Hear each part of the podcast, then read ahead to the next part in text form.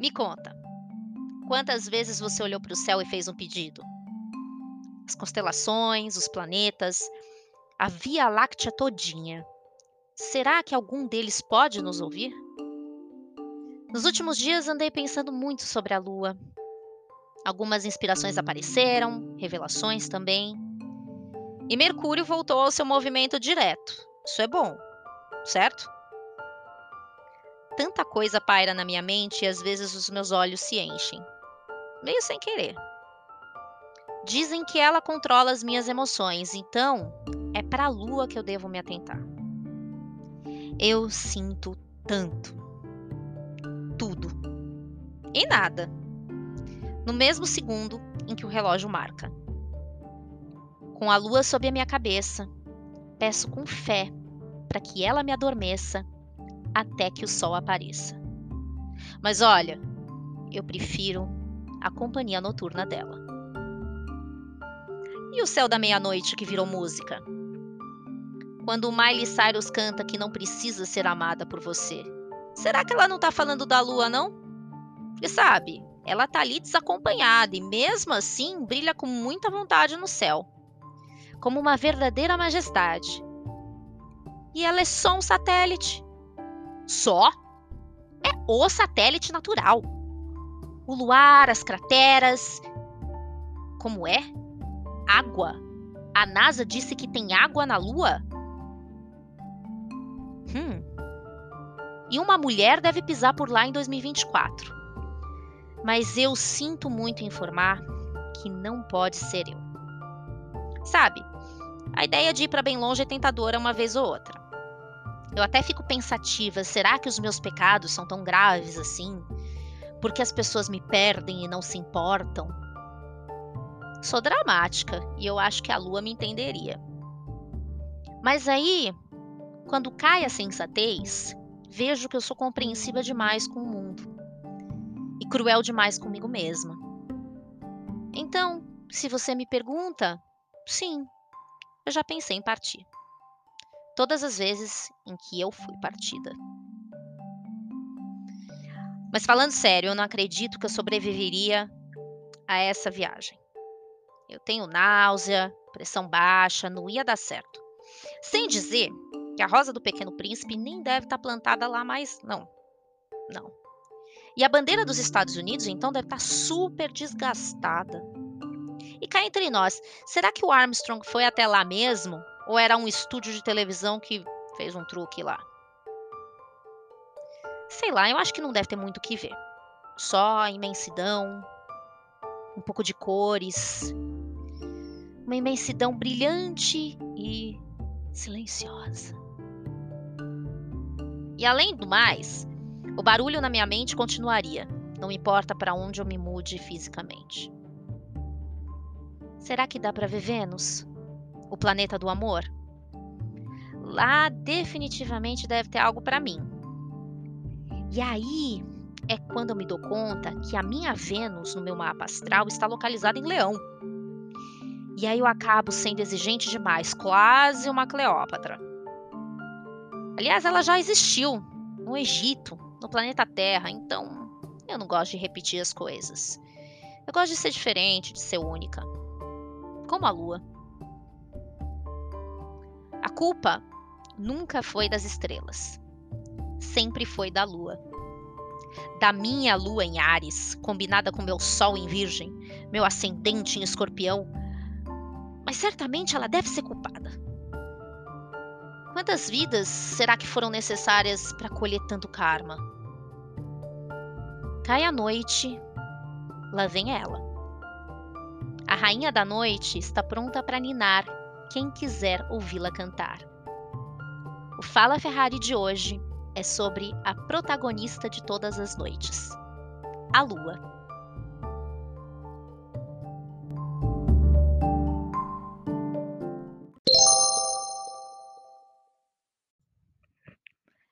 Muito bem, muito bem, está no ar o terceiro episódio do Fala Ferrari. Este episódio que vos fala é mais lúdico do que os dois anteriores. Isso porque eu ainda estou experimentando esse formato. Aliás, Eu já falei sobre isso algumas vezes. Eh, eu estou me aventurando, eu vou errar, eu vou acertar. E eu também não sou obrigada a nada, viu? Não sou obrigada a seguir nenhuma cartilha. Então eu mexi nessa estrutura aqui de novo. A novidade maior desse aqui é que eu vou falar sozinha. Porque os hiatos entre um episódio e outro me dão uma certa liberdade criativa maior. Então, é por isso que eu nunca dou prazo, por exemplo, se é que você percebeu. É porque dependendo do volume de coisas que vão preenchendo a minha cabeça ansiosa, eu vou montando o roteiro mentalmente, como se fossem blocos mesmo de Lego na minha cabeça. Aí depois eu digito tudo e finalmente eu gravo. Então, é mais ou menos assim que a banda toca por aqui. E cada pessoa tem uma particularidade muito grande no seu processo criativo. O meu é assim, é uma desorganização organizada, eu acho. Por muitas vezes eu tenho lampejos durante a madrugada. Então, por isso também que eu escolhi este tema uh, para esse episódio. Porque quando a lua está lá no céu reinando, o meu funcionamento cerebral melhora. Eu sei lá, eu devo ser notívaga. Aliás, desde muito jovem, eu tinha um caderninho no meu móvel ao lado da cama para fazer as anotações. E nem sempre essas ideias foram boas ou bem-sucedidas ou produtivas, mas eu, enfim, era legal para mim assistir o programa do Jô até as três da manhã, pegar o comecinho do Corujão e escrever umas coisinhas no caderno que tenham me inspirado de alguma maneira. Então, é mais ou menos por aí. E sabe quando as coisas parecem se encaixar de um jeito quase sobrenatural? Eu não sei muito bem se eu acredito nessas coisas, aliás. É, se a gente for falar de novo de astrologia, eu vou dizer que eu sou uma pessoa de signo de terra, eu sou muito pé no chão e eu preciso ver as coisas para acreditar, né? É, mas esse fato de, da Lua ter me perseguido bastante ultimamente, eu tenho esbarrado em coisas com essa temática. Então, eu resolvi que esse seria o, o assunto desse episódio. É, e aí coisas começaram a aparecer sobre a Lua de uma maneira assim, de um volume grande, eu diria. A primeira das coisas é, sobre a Lua que apareceu aí na minha frente foi, inclusive, algo que eu cito na, na minha abertura, que é a tal da descoberta de água na Lua. A NASA publicou que tem água lá. E olha só, eu vou ler um trecho de uma matéria da BBC para constar aqui no contexto. Eu vou ler, tá? Esse trechinho. Então ele diz assim: a NASA, Agência Espacial dos Estados Unidos, deu dicas de que teria uma empolgante nova descoberta sobre a Lua na segunda-feira, 26 do 10, a agência revelou evidências conclusivas da existência de água em nosso único satélite natural. Esta detecção inequívoca de água molecular aumenta as esperanças da NASA de estabelecer uma base lunar. A ideia é sustentar essa base aproveitando os recursos naturais da Lua. Os resultados foram publicados como dois artigos na revista científica Nature Astronomy e a primeira dessas novas descobertas foi feita a partir de um telescópio infravermelho conhecido como SOFIA, transportado por avião. A bordo de um Boeing 747 modificado, este telescópio voa acima de grande parte da atmosfera da Terra, dando uma visão amplamente desobstruída do sistema solar. Usando este telescópio infravermelho, os pesquisadores identificaram a cor característica das moléculas de água. Os pesquisadores acreditam que a água é armazenada em bolhas de vidro lunar ou entre grãos na superfície, que a protegem do ambiente hostil. Em outro estudo, os cientistas haviam procurado áreas permanentemente sombreadas, conhecidas como armadilhas frias, onde a água podia ter sido capturada permanentemente.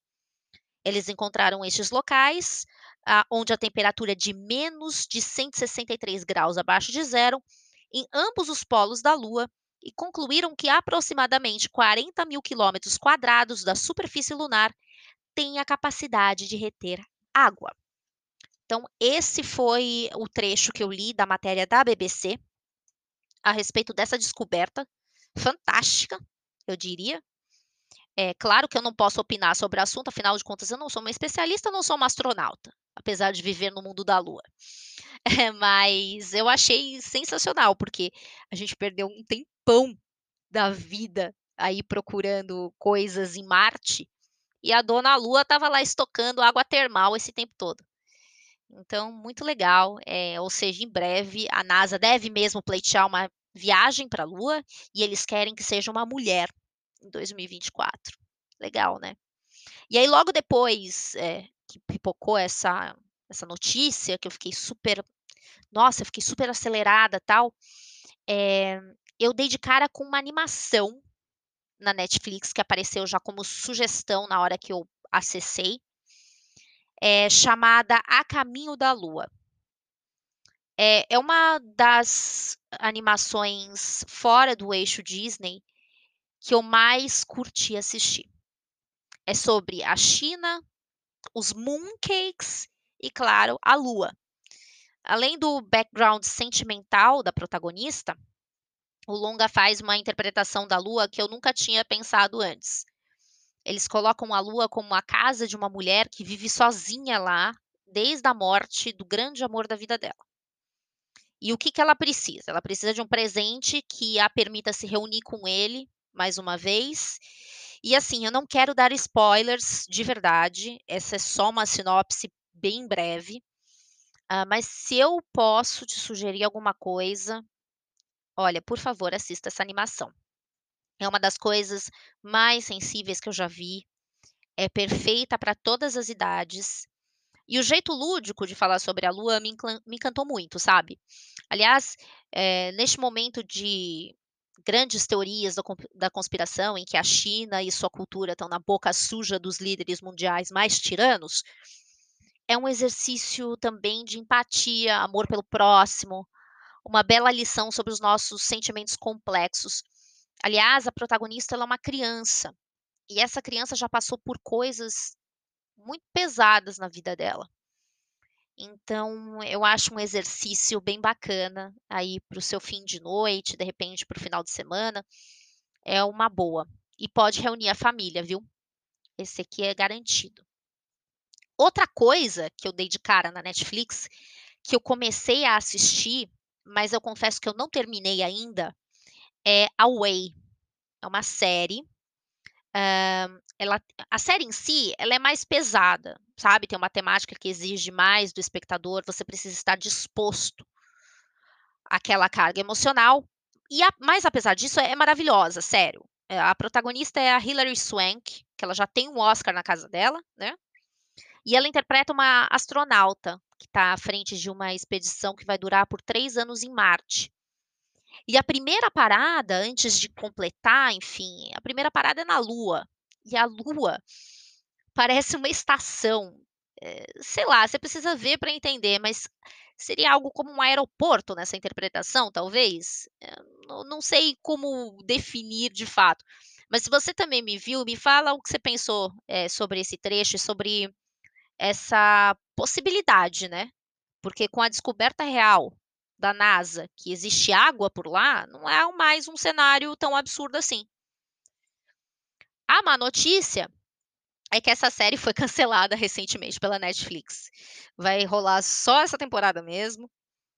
E, na minha opinião, eu acho que poderia ter tido vida mais longa, pela qualidade do roteiro, das atuações mas, como eu já disse, não é série pipoca. Você precisa estar preparado para ter um envolvimento mais contundente com o enredo e não só sentar e esvaziar a cabeça.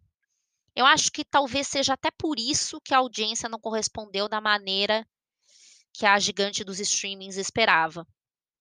Mas é, de fato, uma série bem bacana e é outra coisa que eu assisti durante esse período que me fez pensar muito sobre a Lua e me trouxe é, esse tema para o episódio 3. E ó, não se esqueça de conferir a playlist que eu montei para esse episódio. Sempre quando acaba o Fala Ferrari, eu posto uh, lá no arroba Ferrari Natália com TH no Instagram o link para você ouvir a playlist E eu pretendo organizar tudo lá para vocês acharem com mais facilidade nos, destaque, nos destaques, destaques, Natália, nos destaques do Instagram, para vocês acharem com maior facilidade. Eu vou tentar dar uma arrumadinha por lá, tá? É hora do nosso primeiro break. Então, se você quer beber uma Coca-Cola, este é o momento para você pausar aí o podcast. Eu volto já com mais pensamentos e inspirações que a Lua me proporcionou nesses últimos dias. Mas não acabou, hein? Voltem!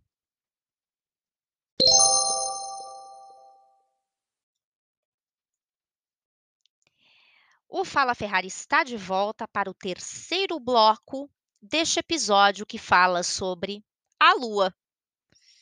É, eu vou continuar falando de todas as inspirações é, que me ocorreram aí nesse período, neste pequeno hiato do segundo para o terceiro episódio. E outra coisa que rolou nesses dias aí foi a tal da lua azul. É, foi um fenômeno que aconteceu na noite do Halloween. E mais uma vez, eu que não sou especialista, trouxe um trechinho para ler para vocês sobre o que é este fenômeno. É, esse trecho foi retirado do G1 do Rio Grande do Sul, que explica o que rolou. Então, ó, vai vendo. A lua azul é registrada quando um mês tem duas luas cheias. O ciclo lunar, período em que ocorrem todas as fases da lua, se repete a cada 29,5 dias ou mais. Para que a lua azul ocorra, é necessário que a primeira lua cheia ocorra no primeiro ou segundo dia do mês e que este mês tenha 31 dias. Assim, é provável que apareça uma segunda lua cheia. Uh, uma segunda lua cheia. Apesar do nome, o fenômeno nem sempre tem a cor azul. No registro do observatório, no entanto, a névoa presente em parte da madrugada fez com que a imagem ganhasse tons azulados. O evento acontece a cada 2,5 anos. O último registro havia sido em 31 de março de 2018. Que, aliás, 2018 foi o último ano bom da humanidade. Vocês pararam para pensar nisso? Pois é, Palmeiras campeão brasileiro, Felipão lá, tal, tava tudo, né, dentro dos conformes, enfim. Se a gente soubesse, né, menino? É uma loucura. Bom, é, eu não queria sair tanto assim do tema central de hoje, é, mas eu vou pegar um gancho aqui, tipo pescador, sei lá. Eu vou pegar esse gancho, é, porque azul também é uma cor importante para o dia de hoje. Eu estou gravando esse podcast no dia 3 de novembro. E hoje está acontecendo a, é, hoje é o dia, na verdade, oficial das eleições americanas. E eu não posso deixar de dizer que meu coração está cheio de esperança. Eu estou disfarçando a minha ansiedade gravando este negócio aqui, porque eu quero muito que dê azul, eu quero muito que Joe Biden e Kamala Harris vençam. É, eu tenho falado bastante sobre isso nas minhas redes sociais, é algo que eu estou bastante engajada.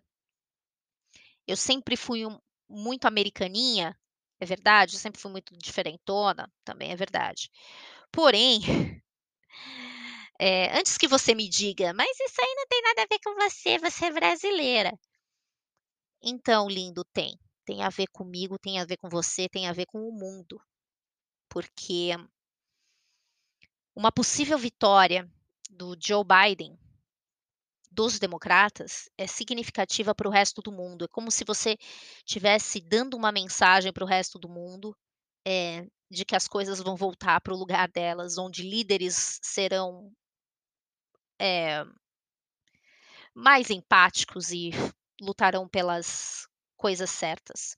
Então, seria um alento muito grande ter um olhar mais pacificador, centralizado, e também colocaria os odiosos nos lugares que eles pertencem, né? Que é o quê? Fora do poder. Ninguém aguenta esses aspirantes a ditadores autoritários, populistas no poder. E quem sabe, assim, só quem sabe, né? Eu tô aqui sonhando, né? Quem sabe daqui dois anos o brasileiro também adote sentimentos mais nobres na hora de votar. Aliás, a gente tem uma eleição municipal também para vir aí, é, acho que final deste mês, metade do mês, na verdade. E o segundo turno será no final.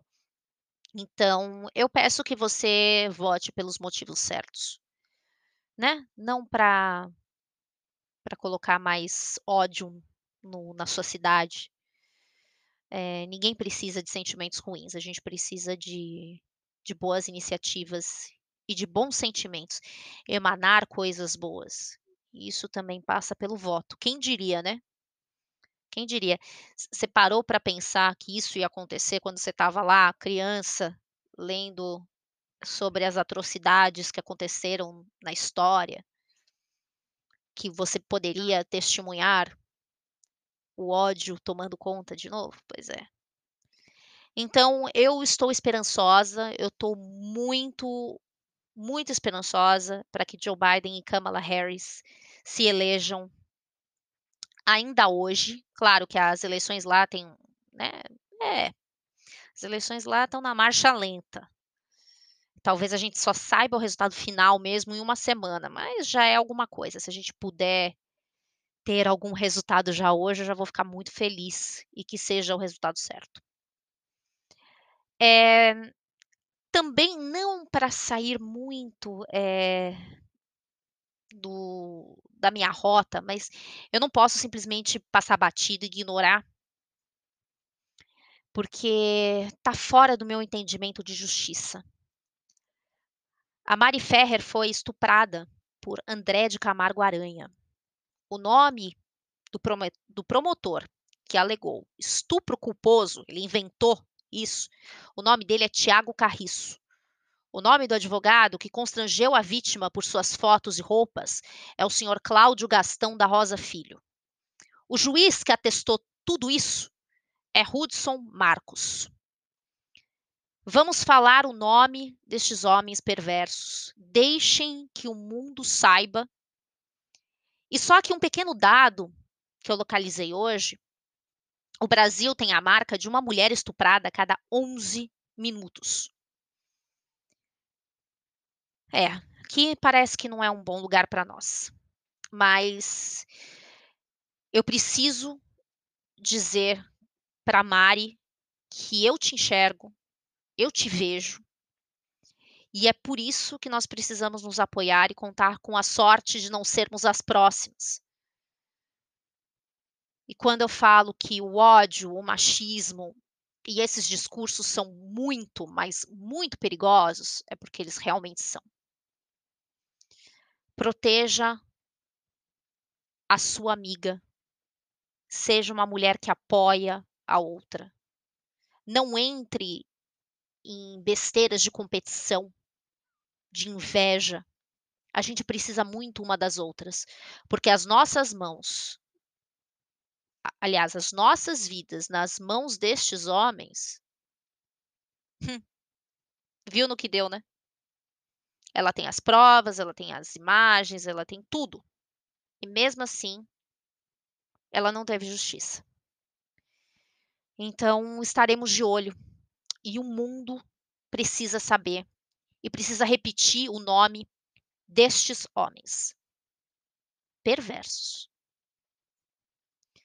Para dar uma aliviada agora no clima, porque até eu fiquei um pouco brava, eu acho que você deveria tomar um chazinho de hortelã. Faz aquele chazinho bem quentinho. Hoje está um dia frio aqui em São Paulo, para burro. E parece que a previsão do tempo já está falando que amanhã vai estar tá calor, quer dizer, é, segurem as suas perucas, porque o Fala Ferrari volta já já com o último bloco, tá? É, no último bloco, eu vou falar mais um pouquinho sobre coisas que me inspiraram, vou falar mais um pouquinho sobre a temática da Lua. E, ó, não, não vou dar spoiler, não, tá? É melhor assim, é melhor você, você ficar comigo. Então, vai lá, faz o seu chazinho, Eu prefiro hortelã, mas pode ser camomila também. E daqui a pouco eu volto com o último bloco do Fala Ferrari. Dá o pause aí, mas ó, dá o play logo em seguida, hein? Que eu tô aqui te esperando.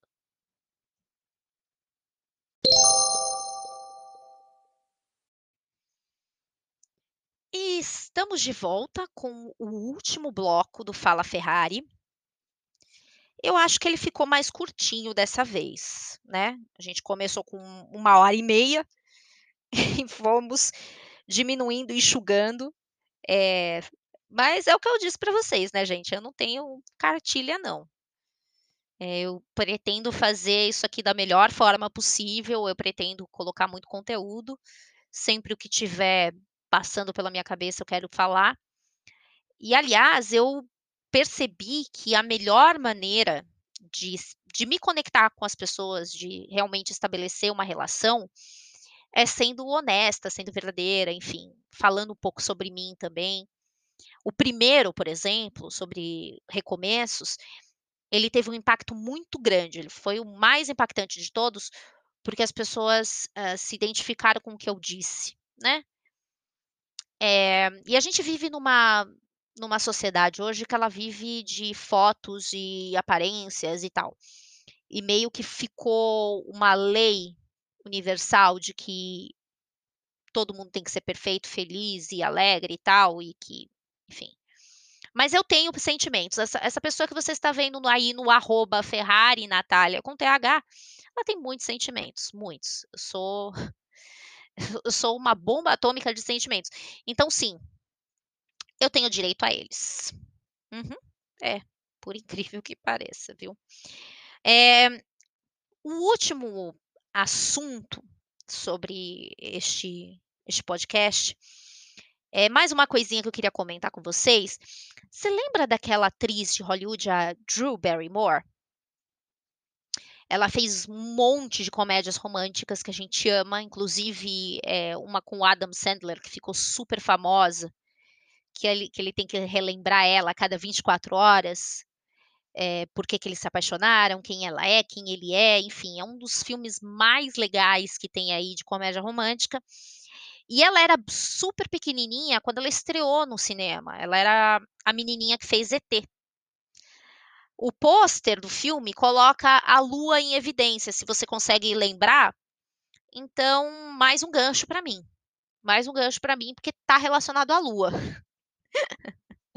tá?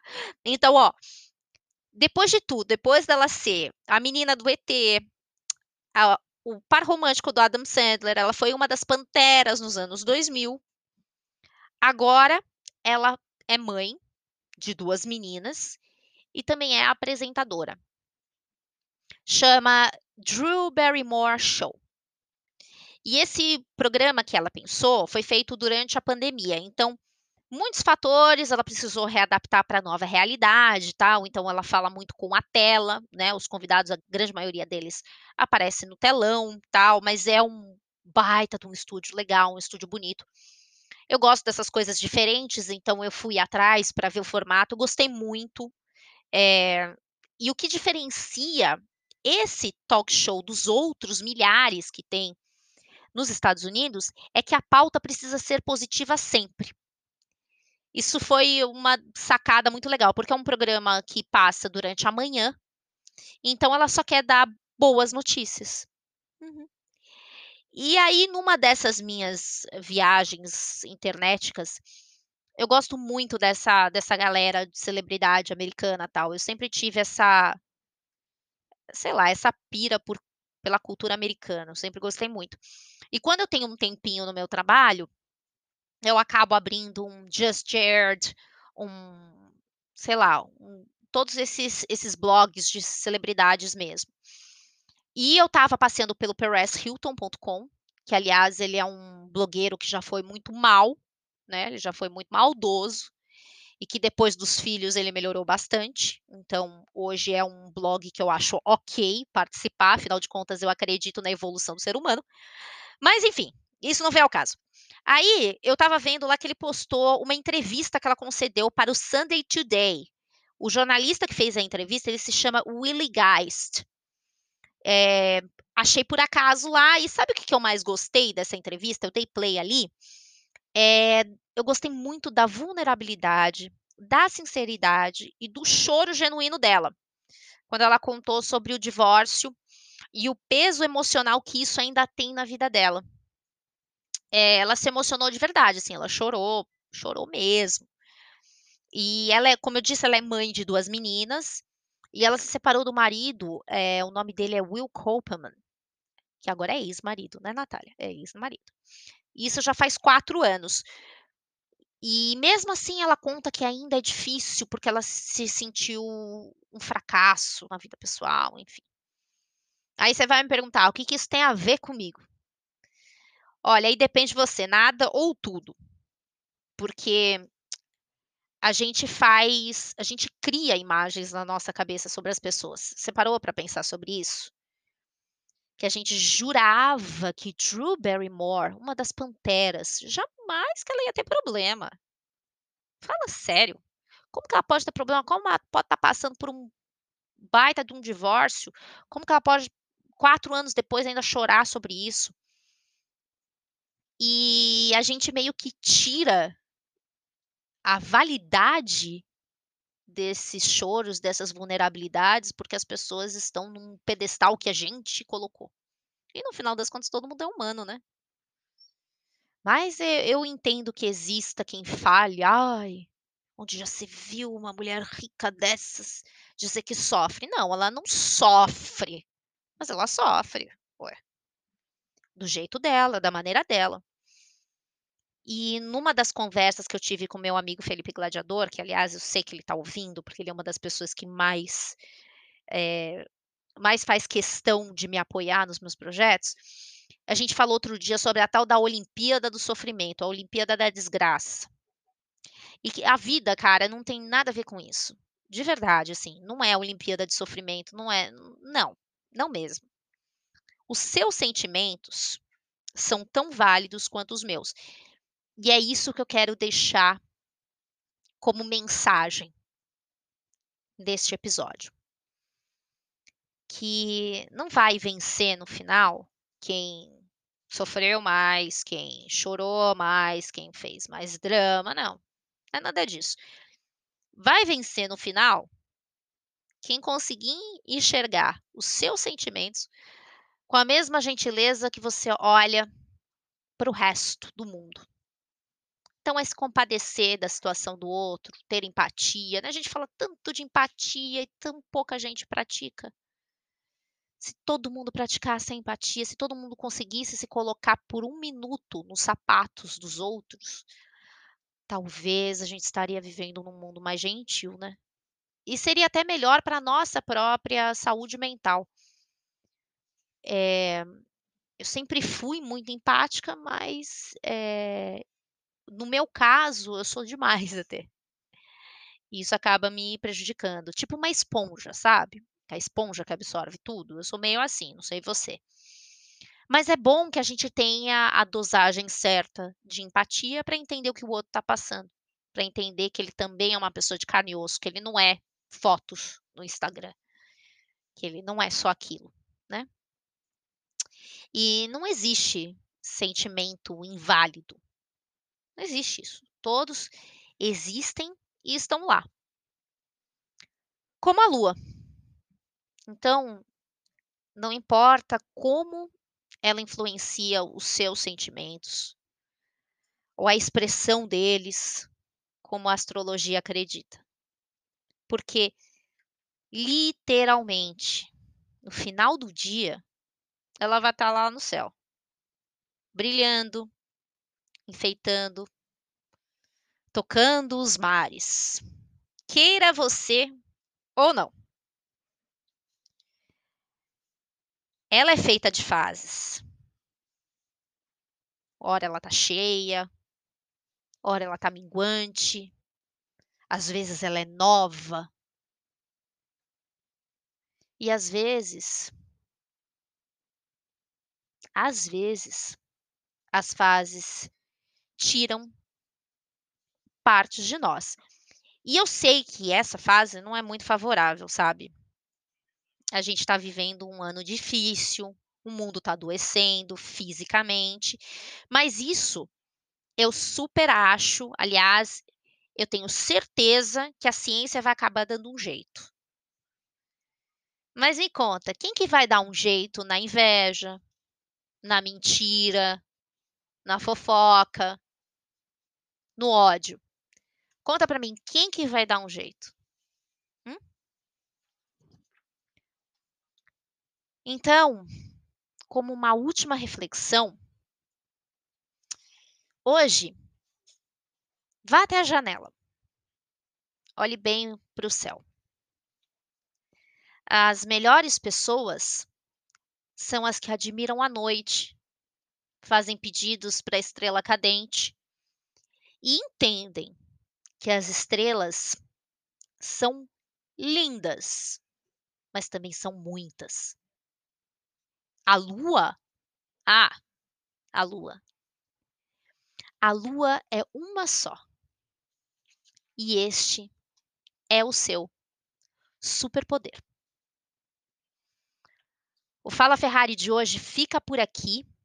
Eu espero que você tenha gostado. E eu vejo você no próximo episódio. Até lá. Um beijo. Tchau.